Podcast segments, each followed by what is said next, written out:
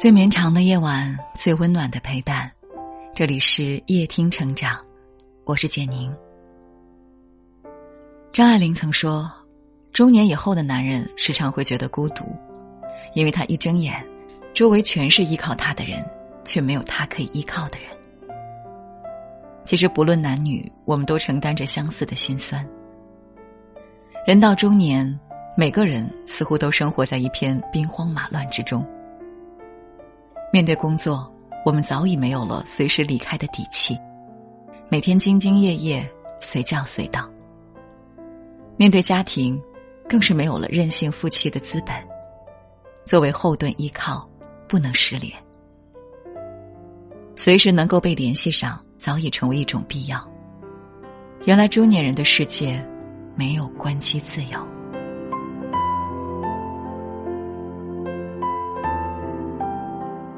有人曾做过一个调查，下班后要不要接工作电话？回答最多的竟然是不想接，但不敢不接。对于太多中年人来讲，接电话是标配，失联也许就意味着扣工资，甚至失业。朋友阿花休完产假，马不停蹄的回到了工作岗位。小宝宝的到来，增加了家里的欢乐的同时，也带来了更多的生活压力。那个周末，他忙着照顾孩子，也许是太过疲惫，竟然陪着孩子沉沉的睡去。手机不知为什么调成了静音，竟然错过了工作的电话。紧急的工作因此错过了最佳的处理时间，让原本顺利的项目变得有些棘手。面对老板的质问，他无力辩解，最后老板扣除了他当月的奖金，算是一次警告。虽然无奈，但他也不得不接受。从那以后，无论做什么，他都会时不时查看手机消息，生怕错过需要处理的工作。甚至半夜给孩子喂奶时，也要打开手机回复一遍消息。正如阿花所说：“不接电话，不回消息，孩子的奶粉钱也可能会变没有。”我们不得不承认一个事实。比起工作需要我们，我们更加需要工作来养家糊口。前段时间有一个短视频让人倍感心酸，一位女士接完老板电话后突然崩溃大哭。原本已经过了下班的时间很久，她才拖着疲惫的身躯匆匆坐上出租车，但没多久就接到了老板的加班电话。挂断电话那一刻，她放声大哭。在这之前，他已经记不清连续加班了多久，很难想象是积郁了多久的情绪释放。但即使如此，他仍不忘要求司机师傅掉头回公司。中年人的不容易，往往都藏在不敢不接的工作电话背后，吞下的委屈里，容纳的是我们的责任。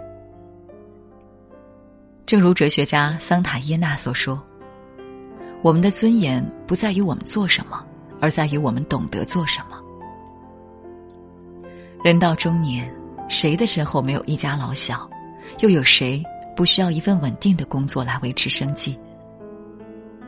是啊，中年是个卖笑的年纪，既要讨得老人欢心，也要做好儿女榜样。中年为了生计、脸面、车子、票子不停周旋。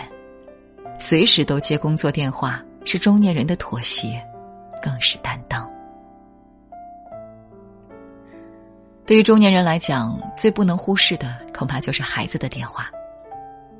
前几天，小丽很失落，孩子学校搞活动，老师提前两天就通知了，她却漏看了消息。活动当天，老师打电话，她又没有及时接到。那次活动，几乎所有孩子的家长都参加了，唯独她没有去。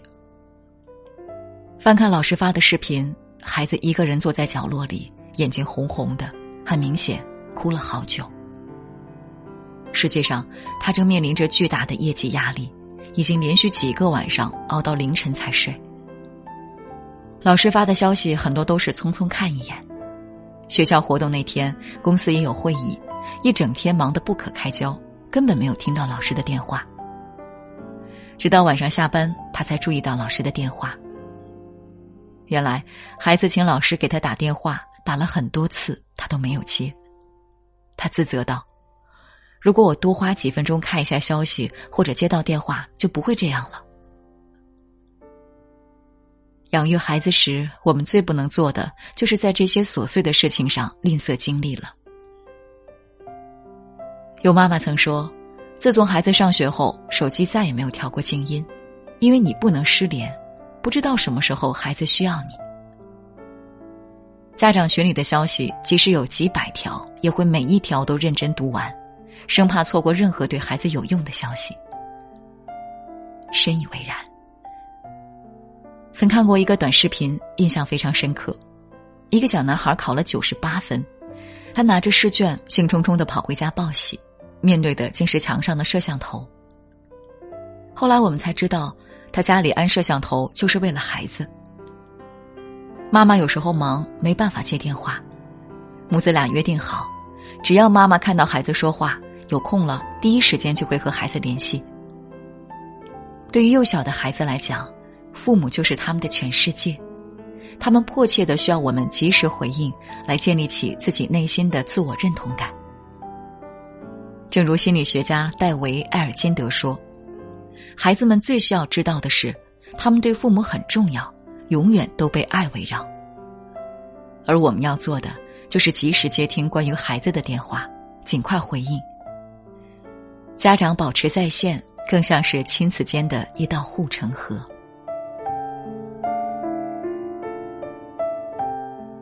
有人说，这个世界变化的速度太快，父母辈再怎么跑也很难跟上步伐，急需我们从忙碌中伸出一只手。读罢，让人不由得一阵心酸。去年疫情，我许久没有回家。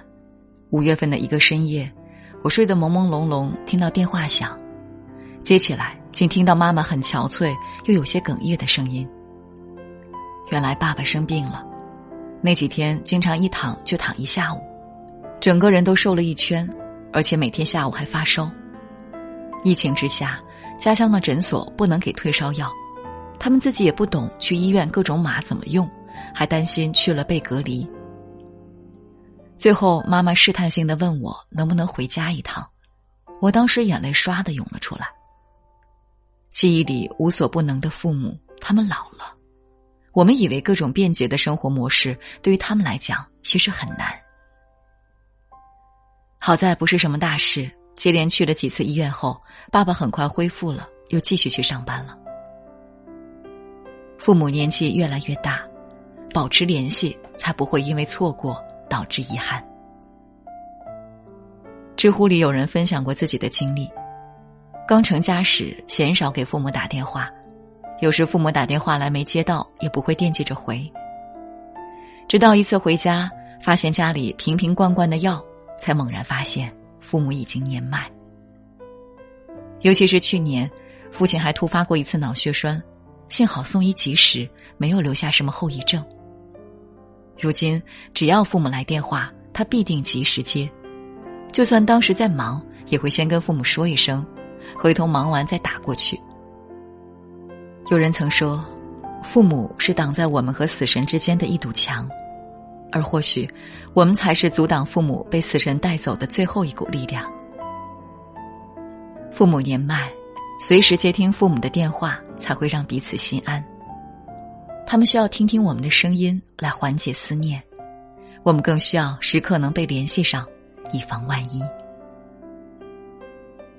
或许。每个人的中年早已经过了无数次浩劫，只不过有的人被压垮，过成了中年危机；有的人挺住了，活成了中年精彩。正如王尔德说：“我们都生活在阴沟里，但仍有人仰望星空。那仰望星空的人，必定内心藏着生生不息的梦想和希望。放下关机自由。”拥抱生活带来的各种不确定性，才能撑起中年人的人生。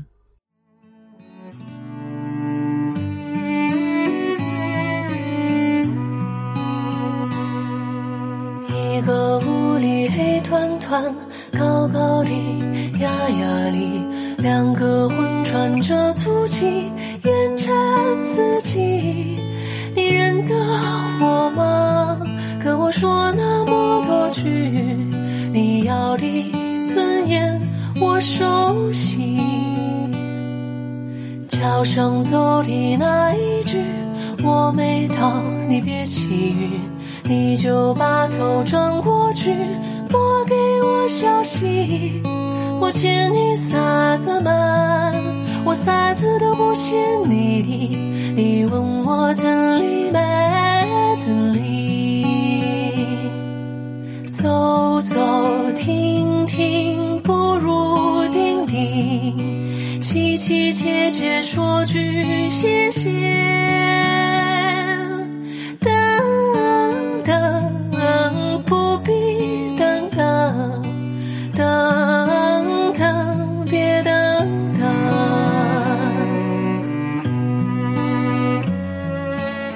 如果你喜欢今天的文章记得在文末点亮再看。